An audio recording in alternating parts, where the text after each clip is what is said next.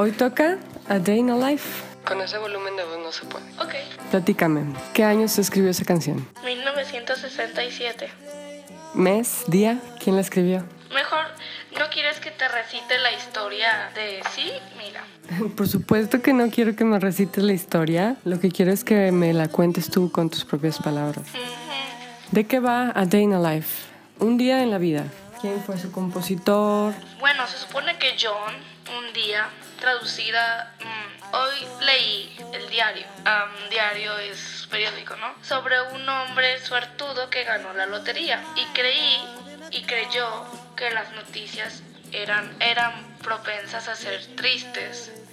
Porque vi la fotografía. A ver, stop. No funciona. Yo ya la leí, ya la escuché. Pero si la traducimos de manera literal no funciona. Hay que traducirla de manera literaria. ¿Qué dice la canción? ¿A ti qué te cuenta ese- esa historia? historia sobre un día en la vida. Ah, ¿En la vida de quién? de Johnny Paul. Bueno, pues en la primera, las primeras estrofas cuenta, bueno, algo que dice en la película de Nowhere Boy o Mi nombre es John Lennon. No sé si la han visto. Que cuando Paul y John están en la casa de John, eh, Paul le pregunta a John, ¿has escrito canciones? Y John le dice, no, pero escribo poemas. Y Paul le dice, una canción es un poema, solo que con Música. Creo que le- no le decía poemas, le decía historias, ¿no? Cuentos. poemas y cuentos y esas cosas. ¿Tú crees que A Day in a Life es un cuento? ¿Es un microcuento? Sí, ¿Y de qué va el cuento? ¿Cuál es el protagonista en esta historia? Johnny Paul. En la historia del cuento. Me acuerdo que me dijiste un día que esa canción era la última canción que habían compuesto Paul y John. ¿Es cierto? ¿Cuál fue la última canción que compusieron juntos? Que esta canción es como un parche de dos canciones que se estaban haciendo. Sí, una era de, de Paul y la otra era de John. ¿Qué parte era de, de Paul? ¿Hasta qué parte? La, donde empieza lo de perdón, es que dijiste que cuando, cuando era la última canción que compusieron ellos dos y me dolió, duele. Cuando la, orque- la orquesta termina con el woke up, fell out of bed, ahí empieza. La segunda parte. Que es la de Woke up, fell out of bed, drug to come across my head. Found my way, the stairs tonight. Eso. Esa es la segunda parte, la que agregó John. Paul, Ok, entonces esa iba a ser, ser otra canción aparte. pero la unieron y les quedó muy hermosa.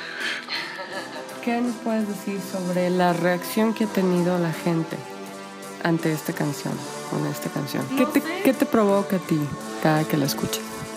De hecho me revuelve de mis sentimientos. Me hace sentir feliz, me hace sentir triste, me hace sentir... Primero cuenta sobre un hombre que ganó la lotería.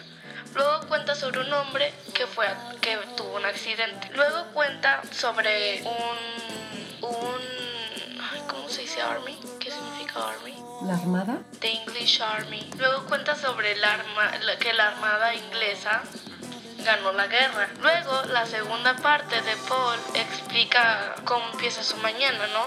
Se despierta, este, va al bus y esas cosas, ¿no?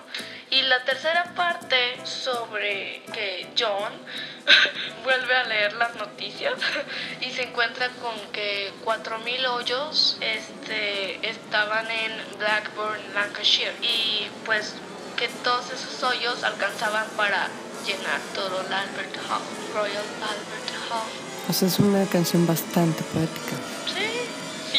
¿Qué es lo que distingue un poema de un cuento? ¿Qué distingue un poema de un cuento? ¿El poema es figurativo? ¿El cuento es literario? ¿Crees que esto encaja?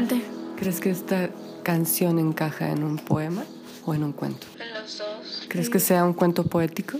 Sí, ellos hacían cosas maravillosas que mu- muy poca gente logró hacer. Como John dijo una vez, cuando haga- hagas algo hermoso y maravilloso y nadie se dé cuenta, no estés triste.